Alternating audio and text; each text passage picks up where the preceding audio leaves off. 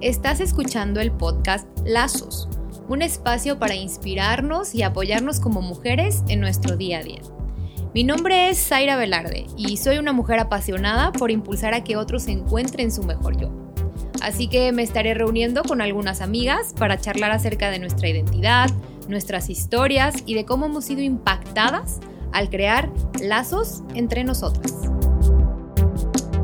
Hola, bienvenidos nuevamente a Lazos, episodio número 5 ya. Estoy muy feliz.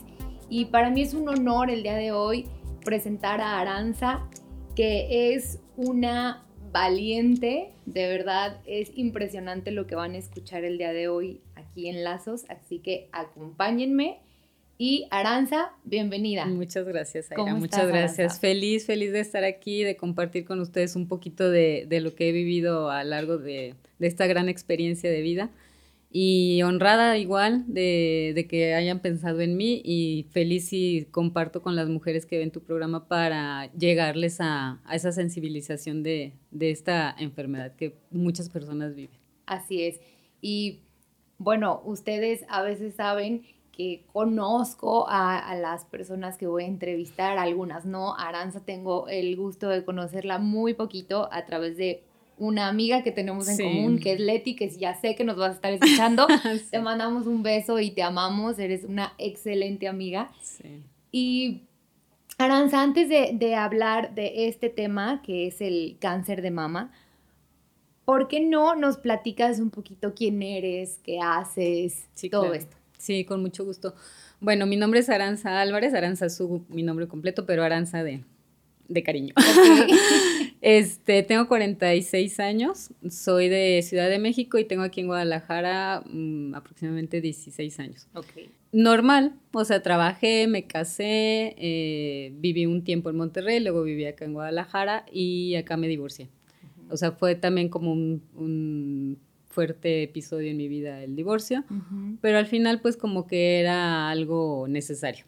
Así lo, lo llegamos a ver los dos y entonces cada quien siguió su rumbo, pero yo siempre digamos enfocada pues en mi trabajo normal, en mi hijo, en mi familia y cuando se presenta, digamos, esta situación, este, pues sí cambia un poquito el rol de vida que se llega a tener normal, ¿no? De que dices, ah, yo quiero esto, y, pero viene ese como desajuste de pronto y dices, no, no, no, eh, no, iba, no iba por ahí tu vida. o sea, va a tener un, un, otro giro. Un pequeño giro, otro, otro caminito, ¿no? Este, actualmente soy agente de seguros, eh, carrera que me encanta, o sea, que ha sido también... Eh, compatible, digamos, a lo que yo he vivido de esta experiencia.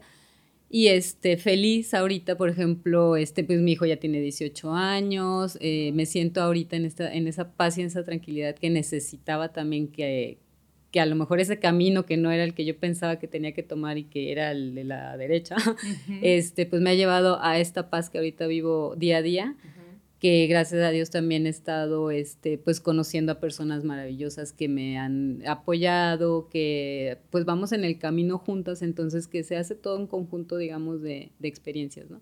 Entonces, pues en ese momento estoy. Qué padre, Aranza. Y si ya digo, tener un hijo de 18 años, pues ya, ¿no? Estás más relajada en un sentido, porque luego vienen la otros temas.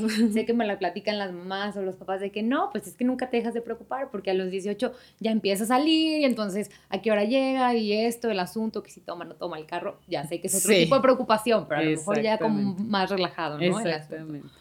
Oigan, y si ustedes, me imagino que ya saben, y si no, aquí les vamos a platicar el mes de octubre es el mes donde se hace toda esta campaña del cáncer de mama para sensibilizar a las mujeres y hacer eco para que tomen conciencia de realmente estar revisándose, checándose. Es muy importante.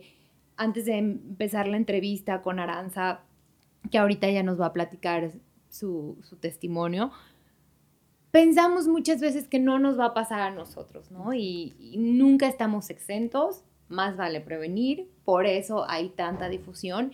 Y yo quería tocar este tema nosotras mujeres porque es tan importante y es tan fundamental, pero no quería traerles a alguien y que les dijeran, un, dos, tres, estas son las fechas, estos son los lugares, así se hace, etcétera. No, quería que ustedes escucharan de viva voz a alguien que, o sea, alguien que ha pasado por esta, em, eh, por esta enfermedad, por este cáncer, que lo ha luchado, que ha recaído y que lo ha sobrevivido. Así que ya no me voy a adelantar más. Aranza, el micrófono es tuyo. Platícanos desde el día uno que te enteraste que tenías cáncer de mama. Sí. El día uno fue eh, este, revisándome, precisamente. este, la experiencia que teníamos en la familia era por mi mamá. Entonces mi mamá eh, pasó también por un cáncer de mama, le hicieron una mastectomía, entonces la recomendación en el momento que mi mamá le diagnostican es, ¿sabes qué? Si tienes hijas, las hijas se tienen que cuidar, se tienen que revisar, la autoexploración. Nos dieron un, me acuerdo que nos dieron una, una libreta donde venía cómo autoexplorarte. Claro. Eh, 10 días después de menstruaciones, cuando es el día ideal, ¿no? Entonces, a partir de esa fecha, este, pues tanto mi hermana como yo, pues tomamos esa conciencia de decir, vamos a hacerlo, ¿no? Porque pues había como riesgo eso 2008. Este, entonces yo haciendo la, autoexploración descubro que tengo un bultito eh, al lado de mi axila. Entonces dije, esto no está normal, esto no me gusta. Inmediatamente saqué la cita con doctor, con ginecólogo, y entonces ya él ya sabía el antecedente. Entonces me dice, ¿sabes qué? Te voy a checar, pero vamos a tomar las medidas mejor también con un oncólogo, por precaución.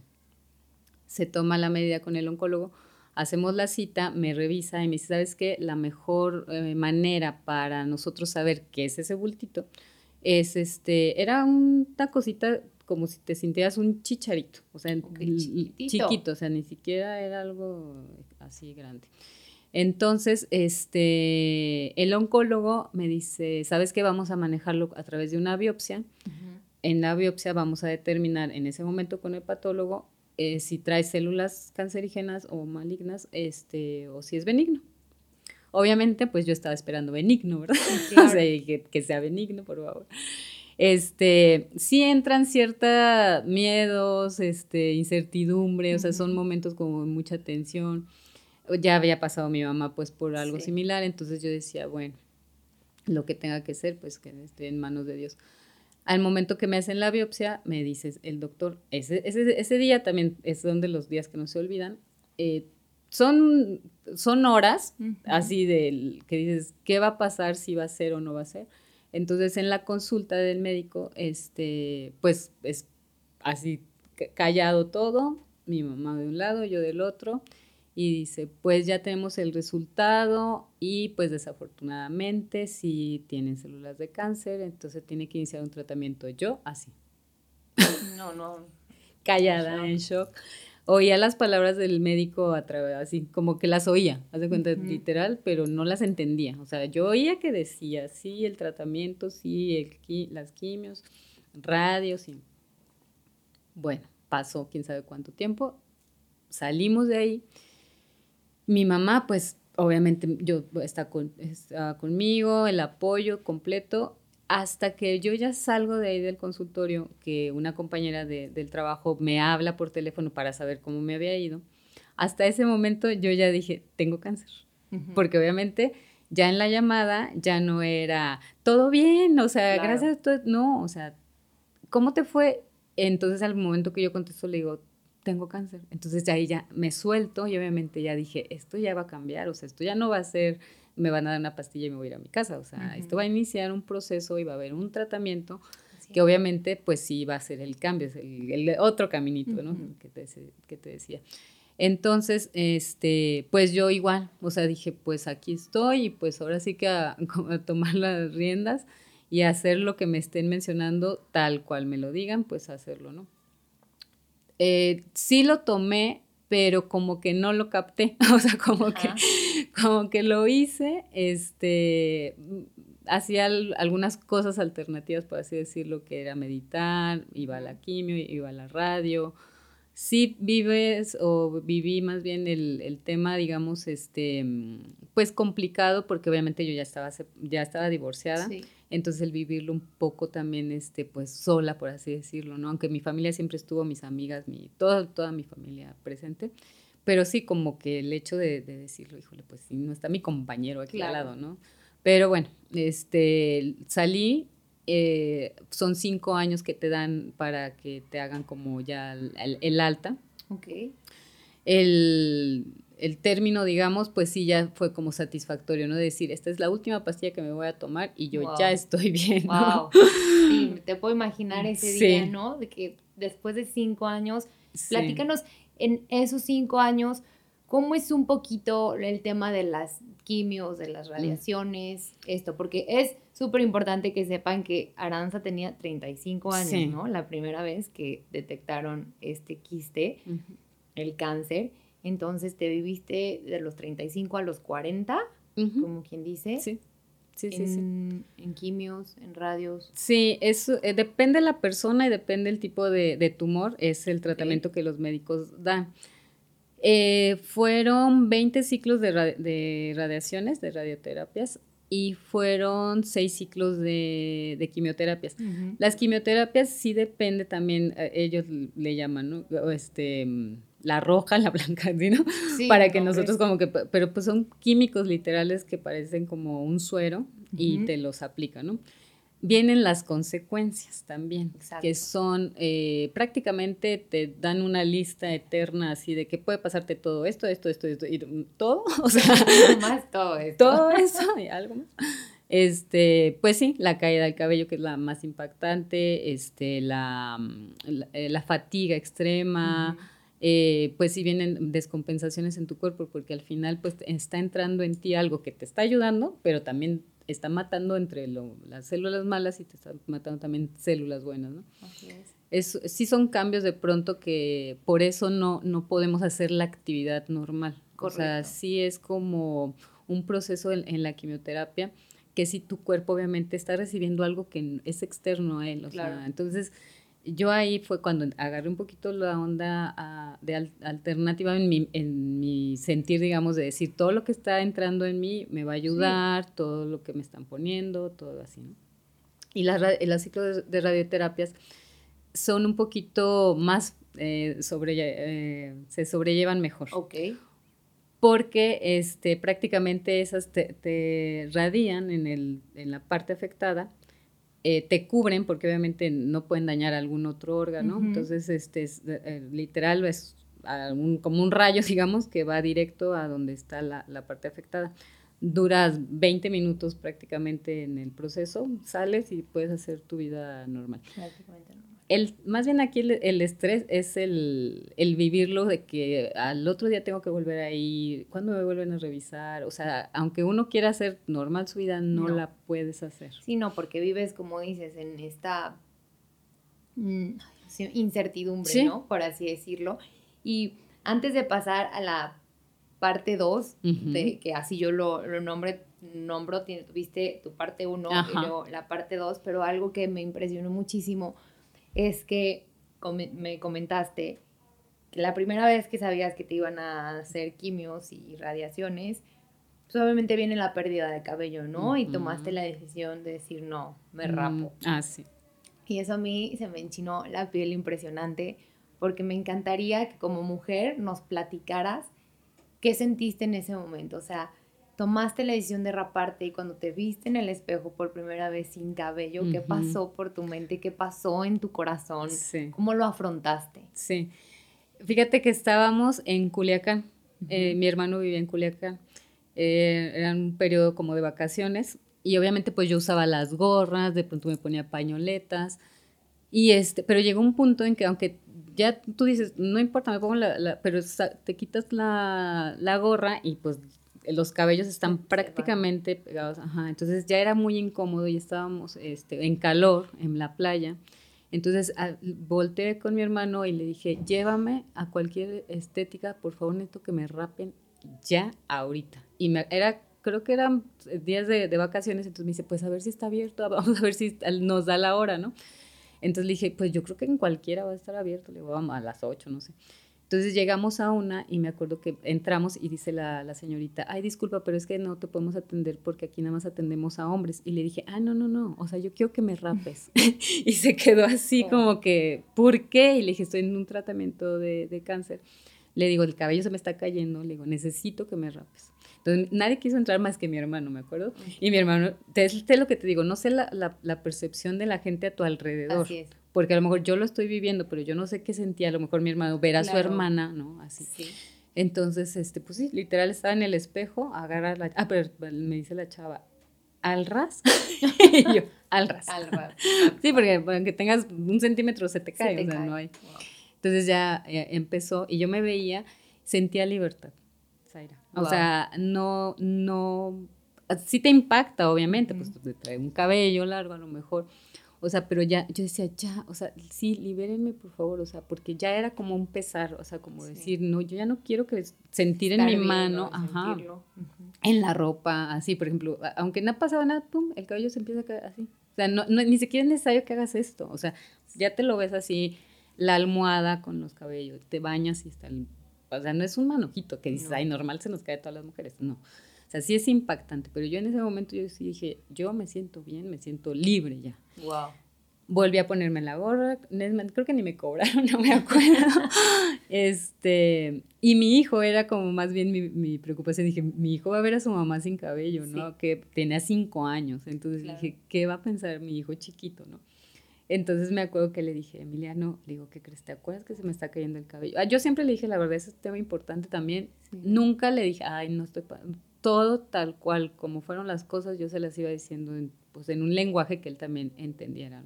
Más o menos, ¿cuántos años tenía Emiliano? Cinco. Ok. Tenía cinco. Entonces, este, no, ya está un poquito más grande, para mí. Tenía de 2008, no, siete. Madre. Ok. Y entonces, este, le dije, ¿me quieres ver? Le dije, ya no tengo el cabello. Le digo, pero tú dime si me quieres ver. Y entonces me dijo, no. Y yo dije, bueno, pues, ups, está bien, sigo con mi gorra. Pasó el tiempo y, este, y ya después ya me dijo, ¿te puedo tocar? Y entonces ya agarraba mi cabeza y ya me, decía, ya te está creciendo, ma. No. sí. Sí, son cosas, eh, te digo, que las vivimos así y de pronto mi mamá dice, qué bueno que siempre le decías la verdad, o sea, porque pues es que si no sé como hijo también cómo sea ese impacto, ¿no? Al final yo lo que, lo que les digo a las mujeres es, este, es, un, es una pausa. es, una pausa que te, que, te, vas a dar, o sea, que a lo mejor hasta más bonito del cabello te va a salir, eh, va a salir, o sea, las pestañas a lo mejor te van a caer, te van a volver a salir, es una pausa, tómalo como una pausa nada más. Yo este cabello igual, o sea, en esta última entonces me dice, oye, salió más, menos, no tengo idea, amo cada cabello que tengo. Me salió, ¿no? O sea, lo tengo, empiezas a valorar realmente, el, o sea, la cantidad de cabello que tienes, o sea, de número de cabellos, lo, lo valoras.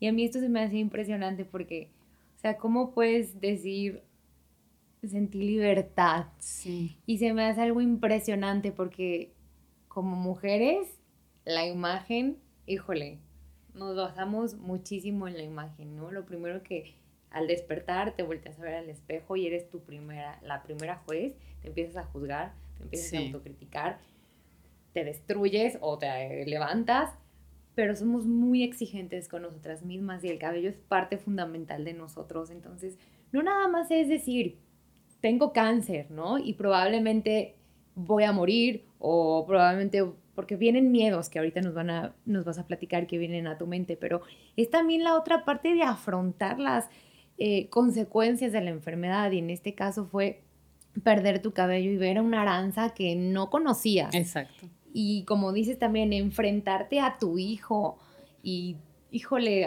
no, no, yo no tengo palabras porque yo digo, qué admiración tengo por ti y bueno, ya, no me quiero emocionar porque quiero que nos platiques de tu segunda parte, que aquí fue la pérdida del cabello, ¿no? Pero platícanos esta segunda parte. Exactamente. La segunda parte fue shock también, fue impresionante porque ya, ya había pasado los cinco años, la, esa última pastilla que yo dije, ya esto ya pasó. De todos modos, el oncólogo me decía, cada año te tengo que estar revisando. O sea, no, o sea, se acaba, pero no se acaba. Entonces dije, bueno, pues ya son revisiones de rutina para checarme y demás, ¿no? Este, en una de esas revisiones yo empiezo a ver, la primera fue la, la bultito, el que te digo que era como un pequeño chicharito y no me quitaron este, el seno, nada más fue un cuadrante. En esta segunda, mi piel yo la veía diferente. Entonces yo dije, esto no está siendo normal, o sea, algo está mal. Ese sexto sentido que te digo que algo, algo aquí no está bien.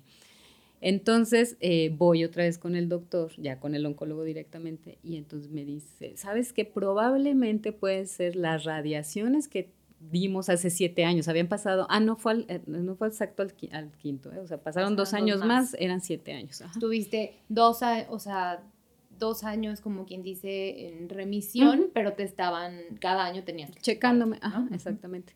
Entonces, me dijo, a lo mejor puede ser las radiaciones que afectaron la piel. Dice, pero vamos a hacer una biopsia. Ok, dije, está, está muy bien. Entonces me programan, yo ya no trabajaba en, en el banco, ya estaba en seguros. Entonces, este, me dice, va a ser una operación eh, ambulatoria, entrada por salida, nada más vamos a sacar la muestra y nosotros te avisamos. Tal cual una biopsia. Ese sentir, ese sexto sentí que dije, algo no está bien, ¿no? algo siento que no. Entonces, este, entro a la, a la biopsia diferente. Ya estando yo en el quirófano, se tardó el anestesiólogo en llegar. Eh, yo, por más que decía, creo que todo está bien, sentía que no estaba bien. Me duermo para la operación. Despierto ya en la sala de recuperación. No veo nada, no había pacientes más que yo y escucho a la enfermera que me que digo que entre ellas hablan las enfermeras y dice ella es la de la mastectomía y yo yo están hablando de no hay nadie más. Sí em, y ya pues obviamente mastectomía es el retiro del, del seno completo. No es operación chiquita. Entonces yo dije wow fui yo me pasó algo a mí bueno me vuelvo a dormir por la anestesia despierto nuevamente ya en la en la habitación entonces ya entra mi mamá, le dije, ma, ¿qué pasó? Y me dice, ay, hija, perdóname. Y yo, ¿por qué? Y me dice, es que tuve que tomar la decisión, dice, porque el doctor, al hacer la, la operación para sacar la biopsia, ve que se están regando las células, entonces salen a pedir la autorización para hacer el retiro completo. Entonces, ese es el sentimiento de mi mamá de pronto decir, perdóname. Y le dije, no, no, no, no, no, o sea, tú no te preocupes, o sea, al contrario, gracias, ¿no? O sea, por esa decisión yo voy a estar bien. No, no lo veía tampoco así de por lo estético, por la pérdida del seno. Ya había yo estudiado un poco, digamos, entonces dije, pues, era necesario, era necesario esta segunda vez fue el, el, e, ese otra vez que, no, no, no era el caminito, ahora regrésate otra vez, porque como que no la entendiste. Sí. vas, vas de vuelta, ¿no?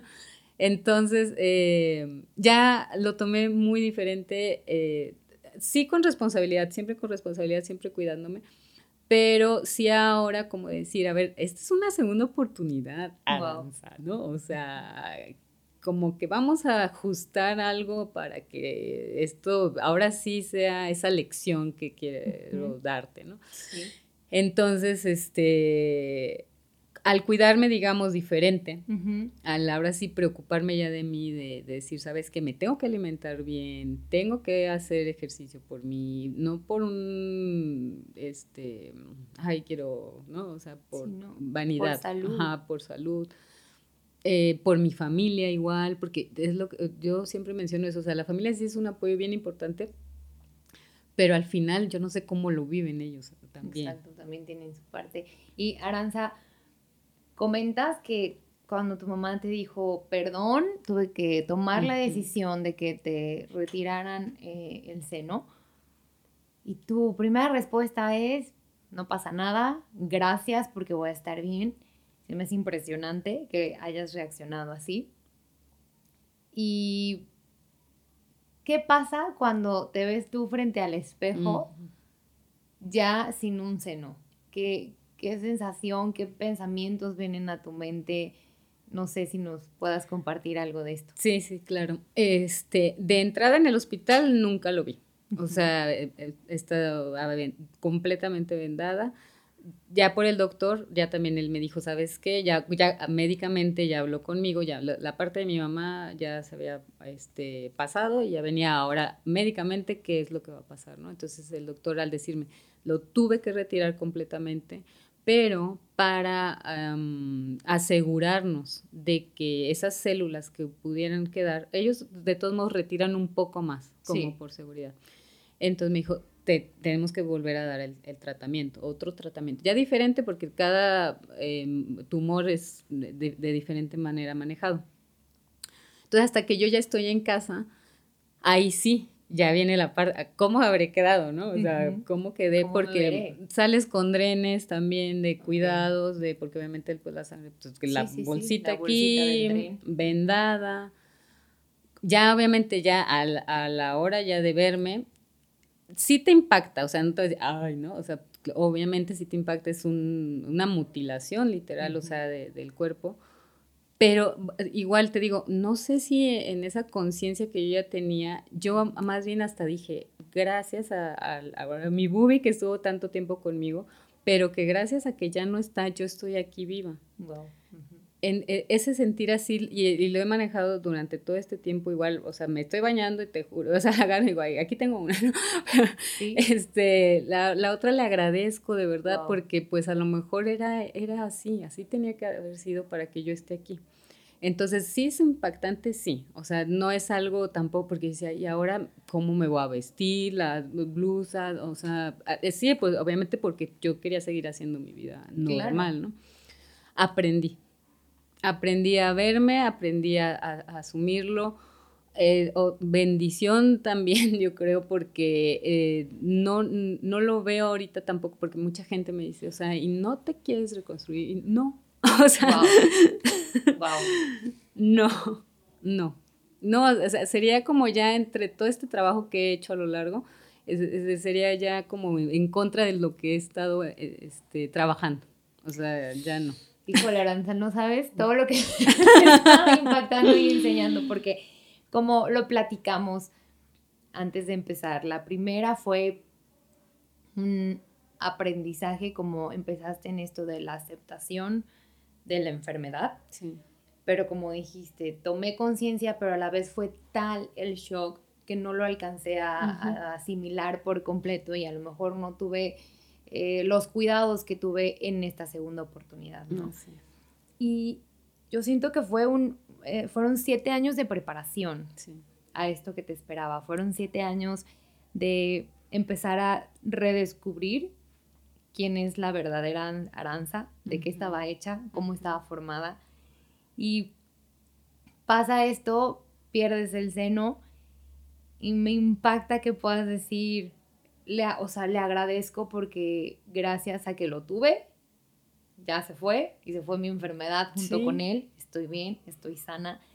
Y dice, si no me quiero reconstruir porque sería volver a donde yo estaba, esto me está así impactando porque cuántas veces no nos vamos a lo superficial, ¿no?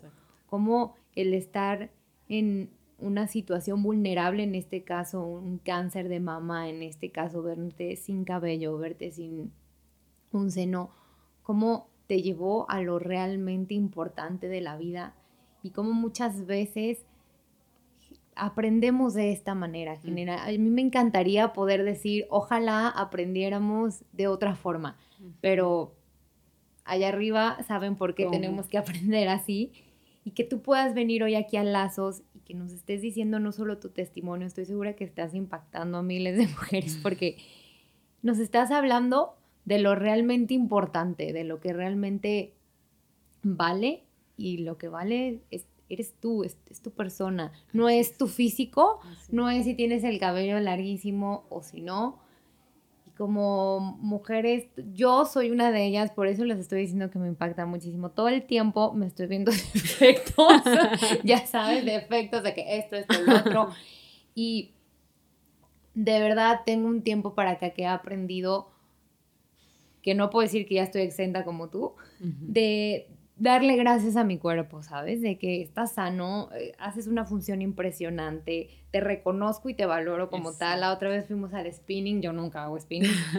y estaba que ya no podía, ¿sabes? O sea, voy a dejar los pulmones aquí tirados y de repente viene a mi mente el de que no, tu mente es la que no puede, o sea, te está destruyendo tu mente que ya no puedes, estás cansada, ya déjalo, bla, bla tu cuerpo está preparado para dar más. Y le empecé a dar y terminé la clase. Aplausos. Lo logré. y todo. Pero tú también nos hablabas de esta parte perdón, no, no lo hemos tocado aquí, sino anteriormente, hablabas una parte súper importante que me encantaría que la compartieras, que es la actitud positiva y qué onda, cómo vences el, eh, todo, toda esta situación con una mejor actitud, con pensamientos, empiezas a switchar, como quien dice, vas para atrás, todo lo aprendido es como que no sirve y tengo que empezar de cero para ver qué me funciona. Entonces, ¿cómo, ¿cómo, fue ese proceso? Sí, el, la palabra yo creo que miedo, temor, incertidumbre que decimos, este, acompaña la enfermedad. Y cualquier enfermedad, yo también siempre les digo, mm, llámese cáncer, diabetes, insuficiencia renal, lo que, el nombre que sea de, enfermedad, es eh, qué tanto tú también, cómo la quieres asumir. O sea, si vas a asumirla diciendo, ah, pues sí, porque me dijo el doctor que estoy enfermo, pues vas a estar enfermo, enfermo, enfermo, enfermo, enfermo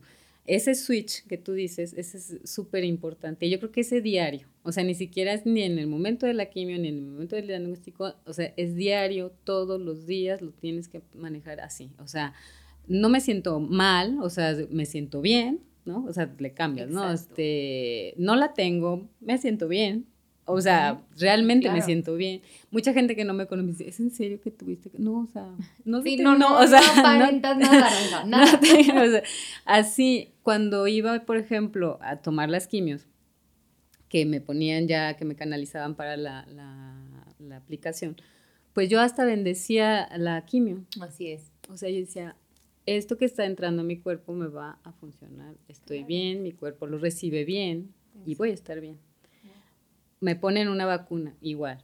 La vacuna que me están poniendo, o sea, eh, igual, todo en la mente. Lo que tú acabas de decir del spinning es eso, literal. O sea, lo, lo, vas a, lo vas a tener en la mente y así lo vas a, manifestar. Así es. Entonces, cada día va a ser así. Entonces, igual la pastilla, yo en mi cajita, una amiga que tengo, este, ojalá que lo, lo vaya a ver esto también. Eh, yo en la cajita que tengo para tomarme la pastilla, doy gracias y bendigo la pastilla que me estoy Entonces la tengo así. Y entonces mi amiga la ve y me dice, ¿qué dice tu cajita? Y le dije, ah, pues que doy gracias y que estoy bendecida y soy afortunada y con pensamientos. Y me dice, wow. Le dije, pues es que estoy bendecida. Le dije, o sea, la verdad es que agradecida, y Dios me ama tanto que aquí estoy. Claro. Entonces, este, ya esa es la vuelta, o sea, la vuelta que le, vas, le van a dar a las cosas. En las pláticas también les digo a las señoras, bueno, es señoras y mujeres jóvenes. Este, que está muy bien que piensen en, en de lo que te decía de la lucha o que sean guerreras y la batalla, así, ¿no?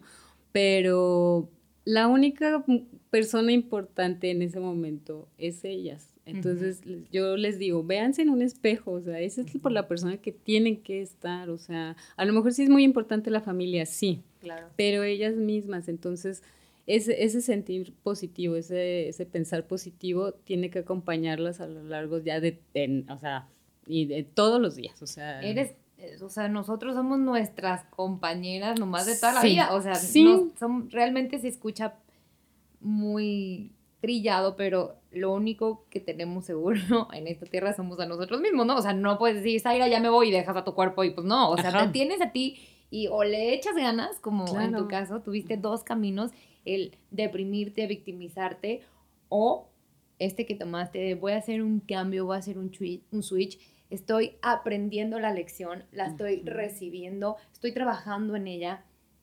Y se me hace a mí impresionante, impresionante cómo hasta llegaste a poner en la cajita, estoy agradecida, eso es un claro ejemplo de todo lo que te ha llevado esta enfermedad. Y también otra cosa que nos comentaste que estaría súper padre porque tal vez alguien allá afuera nos esté escuchando que también está pasando por cáncer de mama o que pasó o tiene algún familiar. Dos puntos. El primero es que te sentiste rechazada a la hora de que pudiste volver a empezar con, con a laborar, que eras rechazada por simplemente el hecho de haber tenido cáncer de mama. ¿Cómo te sentiste cuando te empezaron a rechazar por esto? Fíjate que no, lo, no te lo dicen, obviamente. Sí, no, pero, empiezas como a decir, pues si tuve toda esa experiencia anteriormente, o sea, ¿por qué no? Y no, y no. hasta que llegué a un punto que dije, bueno, ok, o sea, obviamente existe este, el historial. Si ellos hacen esa investigación, pues de a ver quién, a quién están contratando, pues no les conviene. Sí, sí lo, sí lo sentí mm, un poco discriminatorio, pero después, te digo, Dios me fue poniendo los caminos tan maravillosamente que donde menos yo siempre lo, lo pensaba, llegaba. Entonces, pues sí, empecé a hacer algunas otras cosas, pero cuando entonces a mí me invitan a esta área, que son lo, de los seguros, este, pues ahí no había esa, ese tema, o sea, más bien ese ya era yo independiente, ser yo ver por mi trabajo y, cómo lo iba yo a lograr. Entonces, pero sí, sí sé de personas, o sea, mi caso fue eh, diferente y, llegué a un lugar hermoso de trabajar. Pero eh, sí, personas que están en, a lo mejor en una oficina, que ya no, que ah, ya las liquidaron y ya no van a estar, o ya no pueden ser contratadas, y, o, o, hay temas, por ejemplo, de pronto que yo leo que dice, este, los niños que padecen cáncer y que los papás tienen que dejar de trabajar, uno de los dos, y también no los apoyan, e, esa parte sí se me hace complicado de pronto eh, que, mucha gente, porque hay muchísima gente que padece el, cualquier cáncer, cualquier tipo de cáncer, y que se vean en la necesidad de, de, mermar un poquito en, lo que es su ingreso, digamos, porque obviamente pues depende de cada persona cómo lo esté viviendo y que laboralmente no hay un apoyo, o sea, que sí. lo vean como, chimpa, que la contratamos y pues se va a morir, ¿no? casi, casi, o sea, sí, sí se siente mal, o sea, sí el tema, eh, ojalá que los gobiernos lo, lo manejan diferente, ¿verdad? Pero bueno, ese ya sería como otro tema. Pero, pero creemos que esto que tú estás haciendo es hacer voz para concientizar a aquellas personas y que, como tú dijiste, lo que yo más anhelaba era que me trataran normal, como si no estuviera enferma y eso, o sea, creo que es valiosísimo y no sé, me puedo imaginar a, tu mamá, a, tus familiares, tu hermano, tu hijo, el cómo, cómo puedo tratarla normal si sé por lo que está pasando, ¿no? Pero háblanos de esa necesidad, porque yo eh, realmente, gracias a Dios, no he pasado por una situación grave de salud, sin embargo mi esposo sí, entonces yo me encuentro del otro lado, ¿no? Como el que quieres proteger, el que quieres que no le pase nada, de por sí ya está sufriendo, entonces ni quiero hacer carga ni nada y que no le dé el aire, que esto, que lo otro, aunque el doctor le diga que le dé el aire, tú dices, no, que no le dé, ¿sí sabes? sí, o sea, como que mejor no. Pero, y él de realmente me lo ha dicho también a veces como, anhelaría que me trataran como si no estuviera mal. Digo, es que eso no va a pasar. Pero realmente, Aranza, ¿cómo podemos encontrar ese equilibrio? Ahora sí, a los que estamos como del otro lado, explícanos un poquito de ese sentir. Pues yo creo que, mira, sí, la preocupación siempre va a estar, o sea, no puede ser ajeno a ese sentimiento. Lo único, yo pensaría, que es, es, en ese trato normal, o sea, simplemente a lo mejor, ah, yo por ejemplo les decía, si quieres no me digas, no me preguntes ni siquiera ni cómo estoy, o sea, está conmigo, o sea, eh, eh, vamos a estar aquí, así. Mm, vamos a platicar de otras cosas, pero sé que estás conmigo. Claro. Mis amigas, por ejemplo, iban y me visitaban, después ya me decían, no, amiga, es que sí te veíamos que estabas bajando de peso, ¿no? Casi, casi yo, no, pero, el, el, ellas, por ejemplo, el estar, eh, creo que esa es la palabra, un abrazo, o a lo mejor, a lo mejor sí, ¿cómo estás de, cómo estás en general? Este, o el apoyo, a lo mejor de decir, si llegas a necesitar algo, este, pues podemos estar contigo, en, te acompaño a una consulta, o estás bien, o vámonos a caminar, o vamos a platicar. En, en ese sentir de apoyo, a lo mejor, sin, sin hacerlo sentir de que te están haciendo como porque pobrecito, estás mal, o, pobrecita se siente sola o así, ¿no? Yo creo que en, esa naturalidad de, acompañamiento, y, te digo, yo creo que el, abrazo simplemente, el, sentir que estás aquí, ya me hace sentir bien. Como lo que platicabas de que perdiste el, cabello y tus amigas te dijeron, vente porque estamos viendo unas pelucas impresionantes y a mí se me hizo increíble ese apoyo, ¿no? De ven, estamos contigo, queremos hacerte sentir mejor y ya. Es más, hasta te dijeron en qué tienda estaban, ni siquiera tú lo tuviste que ir a buscar y, me comentaste que fue una experiencia padrísima, que tuviste el cabello más largo que no. Hasta nos estábamos riendo porque me decía, ¿quieres ser china? Pues compra la peluca china. ¿Quieres ser güera? Ponte la peluca güera. Sí, eh, ándale, exactamente, en, en, esa naturalidad y en el apoyo. Ellas a lo mejor pues fue su manera de decir, este, pues queremos hacerte y que te sientas tú bien. Y sí, también eso fue como ese empuje, digamos, de decir, bueno, a lo mejor yo no lo hubiera hecho yo sola, a lo mejor yo no hubiera ido a buscar una peluca, ¿no? Pero el que, las amigas, ¿no? Entonces, y ya después ya decían, préstame la peluca. o voy a salir y quiero yo la china, quiero, ¿no? sí. Y sí, como que esa parte de que no inhabilitar, ¿no? No, yo, yo lo veo así, nuestra, nuestro amor puede ser asfixiante tal vez en nuestra preocupación, porque, bueno, pues, de la preocupación es por el amor, ¿no? Pero puede ser asfixiante, puede ser tóxico, podemos hacer sentir a la persona que de por sí ya está pasando una situación difícil y aún nosotros inhabilitamos más, al contrario, como lo que tú dices, me sirve muchísimo acompañar, estar, no siempre se tiene que hablar del tema, porque el tema va a estar siempre, no es como no lo puedes borrar, simplemente aprender a vivirlo, a llevar la vida un poco más fácil. Y yo siempre he dicho que los que vienen a, enseñarnos, pues son ustedes los que están pasando la prueba. Es impresionante todo lo que has hecho. Ahora Aranza se dedica a dar también pláticas para mujeres que están viviendo por una situación similar. Y Aranza, digo, leí unas cifras, espeluznantes de, de cáncer de mama y si las voy a leer porque me impactó, pero es un poquito para, para concientizar. Está muy, muy cortito, pero por ejemplo, cada año se producen 1.38 millones de nuevos casos de cáncer de mama.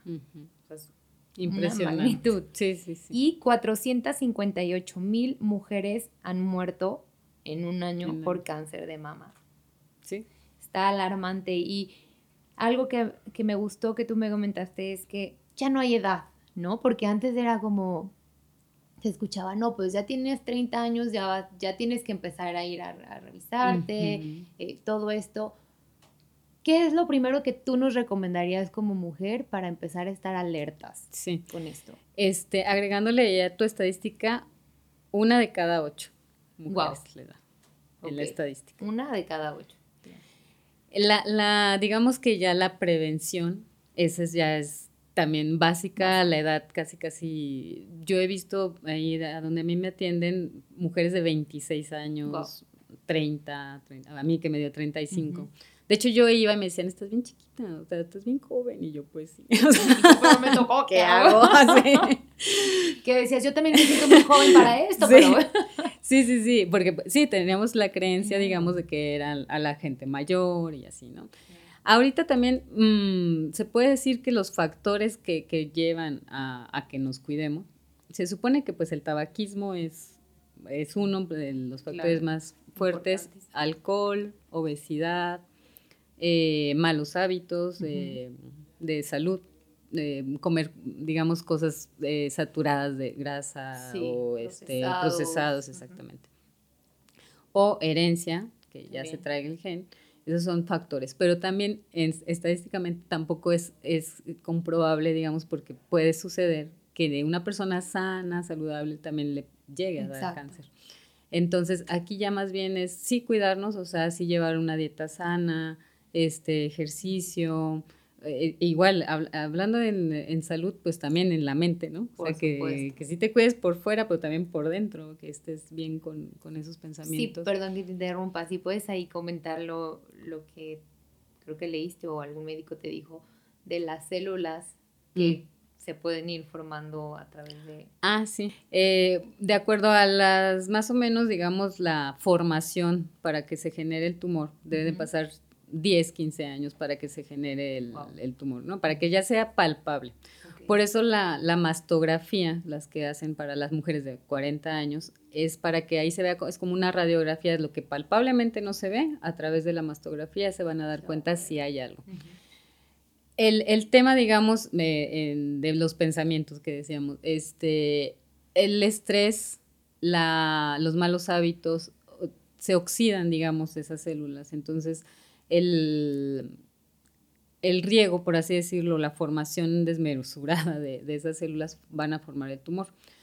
Acá lo que nosotros decimos es, por ejemplo, que en ese tema de, pensar positivo, de, estar en la mejor actitud, es calmar esas células. O sea, es, es, ¿sabes qué? O sea, respira, relájate, no tomes la vida tampoco tan apresurada, este, date ese tiempo, lo que yo te digo, por ejemplo, de la pausa, o sea, es también esa, oye, a ver, relájate, ¿no? O sea, no tampoco tenga, quieras ir corriendo por la vida, o sea, tómate ese relax que necesitas y que tu cuerpo también te lo está pidiendo, o sea, esas señales que ya manda el cuerpo decir, oye, pues ya nos enfermamos, ¿no? Ahora, entonces, relájate, este, comer sano, vivir más tranquilo, la, la, la vida, digamos, de, de, las ciudades, del mundo en general, pues es eso, ¿no? O sea, que van y corres y trabajas y haces por ir por lo material, lo que decimos. Entonces, las células pues tienen ese desorden, digamos, y, y corren.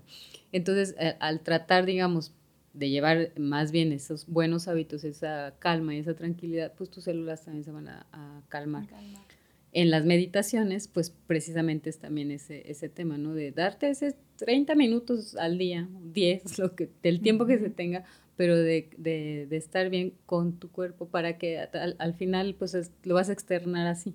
Claro, y es que me, me hace mucho clic, porque, mucho clic, porque creo que realmente poder ponerle pausa a tu mente está cañón sea, yo no, por más que yo lo he intentado y que digo, que ahorita no voy a pensar en nada.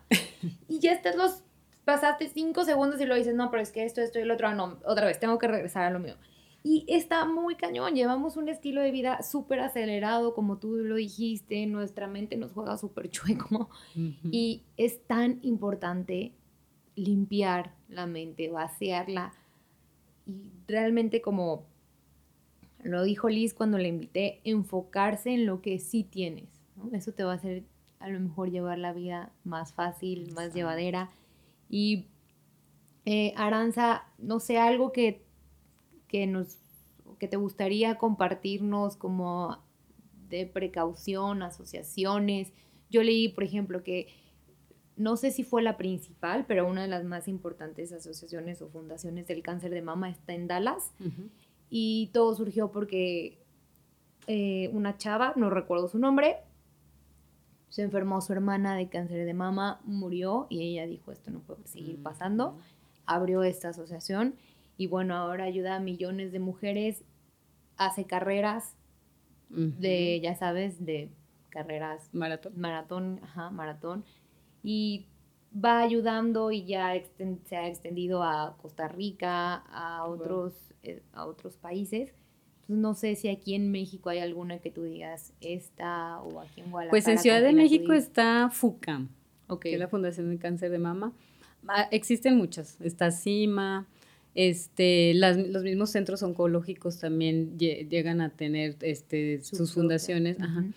A mí se, se me hace súper interesante ese tema porque es el apoyo que obviamente todas las personas, asociaciones civiles o alguien este, que ya haya pasado por, por el caso, este, porque obviamente toda esa, esa, generación, digamos, de, de aparte de, de la concientización para las, las, personas en ingresos, digamos, pues apoyan para los estudios de, del cáncer, porque muchas veces también dicen, ¿cómo no han encontrado una, cura, cura si desde hace años si esto está pasando, o sea, cómo sigue habiendo también más casos, o sea, gente más joven, o sea, ¿qué está pasando? O sea, sí se, sí se necesita saber esa investigación, entonces... Eh, yo también de pronto escucho que hay chavos, o sea, que de pronto crean, este, no sé, hay, ahorita se me viene a la mente un chavo que creó un brasier, literal, para, a través de, de, ese brasier, o sea, detectar si ya había células este, cancerígenas este, estudios que se hacen para, pues sí, igual saber qué medicamentos pueden seguirles dando, porque obviamente después, viene después, ¿qué, qué pasa después del tratamiento? Porque obviamente nuestros cuerpos, o sea, ya pasaron, sufrieron, digamos, un desajuste, entonces ya es este, ¿qué va a pasar después? Entonces, también todos esos medicamentos que, que se otorgan, o sea, qué efectos van a tener a la larga. Entonces, todas esas fundaciones a mí se me hacen maravillosas. El que programas como tú que podamos extenderlo a, a, personas, porque luego también, a pesar que vivimos en este 2019, mucha gente le da pena seguir yendo a lo mejor a que las revisen. Esa sería también como la invitación de que si detectan, o sea, si se pueden autoexplorar, que vean algo diferente en su, en su cuerpo, alguna alerta que sientan, eh, inmediatamente ir. Esa es la prevención a tiempo, precisamente. O sea, el que diga, ¿sabes qué? O sea, estoy a tiempo, entonces tengo, o sea, o sea una gran posibilidad de sobrevivir. o sea, el que, el que, por ejemplo, la experiencia que yo tengo, que ya son 11 años, que, que al, al, final es como decir, híjole, pues, o sea, algo tengo que estar haciendo bien, ¿no?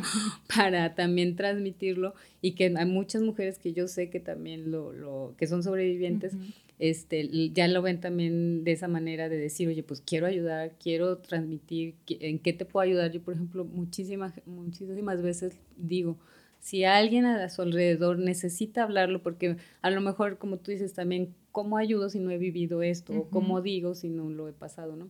Entonces, eh, yo siempre les digo, si, si yo puedo ayudar a esa persona, o sea, hablando, diciendo qué hice, estando, eh, entendiendo como ese mismo nivel que estamos, ¿no?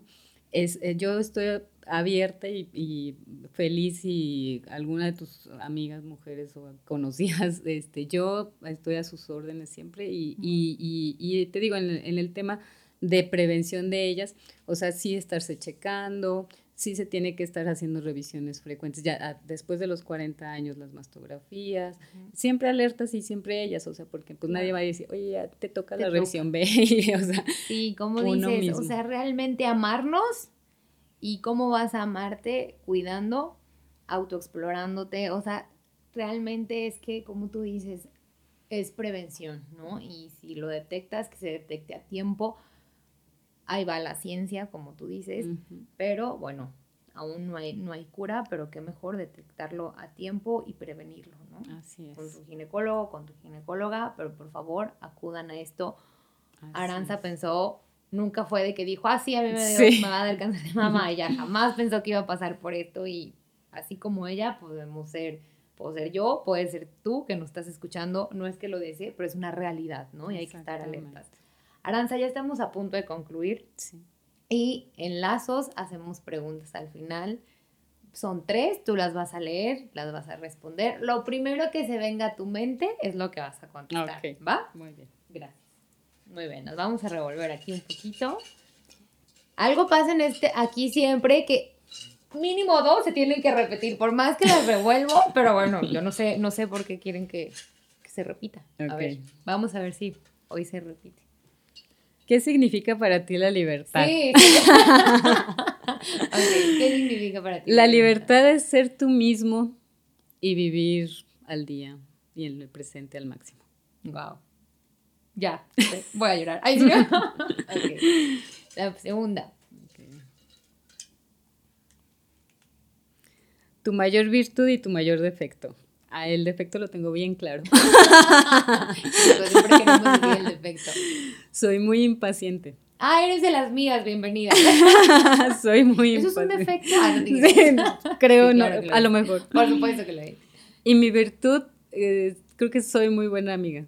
No, pues claro, tú crees que no, después de todo te generas una empatía con las personas impresionante. Sí. Wow. Tercera y última. Gusto culposo. Ay, me, encanta, así me encanta. Eh, bueno, es que sí es como gusto de comida, ¿eh? Ah, está bien. Que no debería de ser mucho el pan de dulce. Ay, híjole, es que a quien no le gusta el pan dulce. Ni más si somos mexicanos. Ay, Pero en las dietas siempre es un cuartito de pan dulce. Yo no puedo. No, no, yo soy, bueno, no compro, es mi, porque si no, ¿cómo le haces? Ese sería mi gusto culposo. Muy pasable. muy pasable. Aranza, muchísimas gracias por estar aquí, por abrir las puertas de tu corazón. Algo que me impactó y lo quería decir hasta el final es que tú comentaste que muchas veces te presentan o te dicen como Aranza la guerrera y dijiste, realmente no me siento identificada con la palabra guerrera y yo me quedé callada, tengo que decir, yo, ¿cómo? O sea, que no, no se da cuenta de todo lo que ha vivido, de cómo ha afrontado esto, cómo ha salido adelante. Y yo de verdad dije, no, pues le tengo que decir, o sea, le tengo que preguntar por qué no se siente a gusto con esta palabra de guerrera. Y tú dijiste, no, porque, porque, porque voy a estar luchando con lo que tengo, o sea, porque iba a estar luchando con el cáncer, para nada, sino que iba a estar al contrario, sino como aceptándolo, viviéndolo y dándole chance a mi cuerpo de hacer su, su proceso. Y dijiste, más bien y yo te dije, ok, wow, ya entendí por qué, por qué Guerrera, no, porque no, no es una lucha realmente. si lo ves, creo que de ahí empieza todo. Si tú ves la situación por la que estás viviendo como una lucha, creo que ya perdiste, ¿no? Porque todo el tiempo te vas a ver en guerra. Exacto. Te vas a vivir en guerra. Y no estoy hablando nada más de una enfermedad, sino cualquier situación emocional, sentimental, financiera, de salud. Si tú te vives guerreando, luchando, esa batalla jamás va a terminar. Y yo le pregunté a Aranza y le dije, entonces Aranza, ¿con qué palabra te identificas? ¿Cómo, cómo te podemos decir? Porque ante, nos, ante nuestros ojos es una guerrera. Y ella dijo, mm, ya voy a llorar. ella dijo, yo me considero una persona valiente. Sí. Y está o sea, porque realmente tienes, o sea, Dios te hizo una mujer súper valiente y para nosotros eres una guerrera, o sea, que tú puedas guerrera porque como no hemos vivido esa situación y, vemos ante nuestros ojos es lo peor que te puede pasar, ¿no? Enfrentarte a la muerte, eh, teniendo un hijo pequeño, no tuviste a tu pareja a un lado. Yo puedo decir, híjole, yo no sé cómo lo hubiera hecho en esa situación, sin embargo, te llenaste de valor, te reencontraste, le diste ese valor a Aranza que necesitaba y hoy te puedes vivir realmente valorada, ah, valorada en todos los sentidos, como mujer, sin importar si el cabello está largo o corto, ¿no? si la báscula tiene el número que a ti te gusta o no. Y realmente eso es valentía. Valentía es afrontar lo que te toca con la mejor actitud. Así es. Y valentía también es salir de esta y decir, yo tengo que hacer algo aquí en esta tierra y si tengo que compartir y ayudar y ser voz, lo voy a hacer. Y yo te doy gracias por ser voz y por ser esa mujer tan valiente que decidió levantarse, no ya pasando la prueba, sino decidiste levantarte en la prueba. En el momento. Y ese fue el resultado de que hoy estás aquí. Para mí fue un honor, ah, nunca lloro. la gente que me conoce va a decir por qué Zaire está llorando, pero realmente es un tema que a mí me, me impacta y admiro tu valentía. Ay, y me hizo mucho clic eso de, no vivir en guerra. Sí, así pues, es. Sí, no, la vida la tenemos que vivir, yo creo que al contrario, ¿no? O sea, agradecidos y la oportunidad de vivirlo a diario y con amor y con y vivirla, o sea, en, calma, o sea, no con esa presión de, ay, ahí voy, ¿no? Al contrario, te agradezco muchísimo a ti, Zaira. Este, Me encantó estar contigo. También te admiro muchísimo y tu espacio es maravilloso. Ojalá que este, si alguien quisiera después dudas o lo que yo estoy abierta en, cualquier momento. Sí, eso está increíble. Vamos a poner eh, tu contacto, si no lo permites, para que la gente pueda acercarse a ti. Cualquier duda, yo estoy segura que tú las vas a poder eh, encaminar o instruir sobre esto. Y bueno, no tengo más que palabras de agradecimiento, Aranza, y espero que a ustedes, al igual que a mí, les haya impactado esto. Y bueno, espérenme. Ahí no. Eh, nos vemos el próximo, en el próximo episodio de Lazos, número 6. 6, esto está creciendo y estoy muy feliz. Híjole, la verdad es que todos nuestros invitados han estado espectaculares. El día de hoy nos tocó vivir este testimonio. La vez pasada hablamos de liderazgo, entonces ya vieron que el lazo se trata de todo, de que es la vida real, tal cual como es, con lo que existe y con la parte buena, pero también con la otra parte que nos tenemos que enfrentar y cómo sacarle el mayor provecho a toda situación. Así que estoy muy contenta con lazos. Aranza es lazo de una amiga mía, así que así se va formando lazos Y bueno, no nos dejen de escuchar, síganos acompañando y nos vemos en el próximo episodio de Lazos, que el tema va a estar buenísimo, ya lo tenemos. Adiós.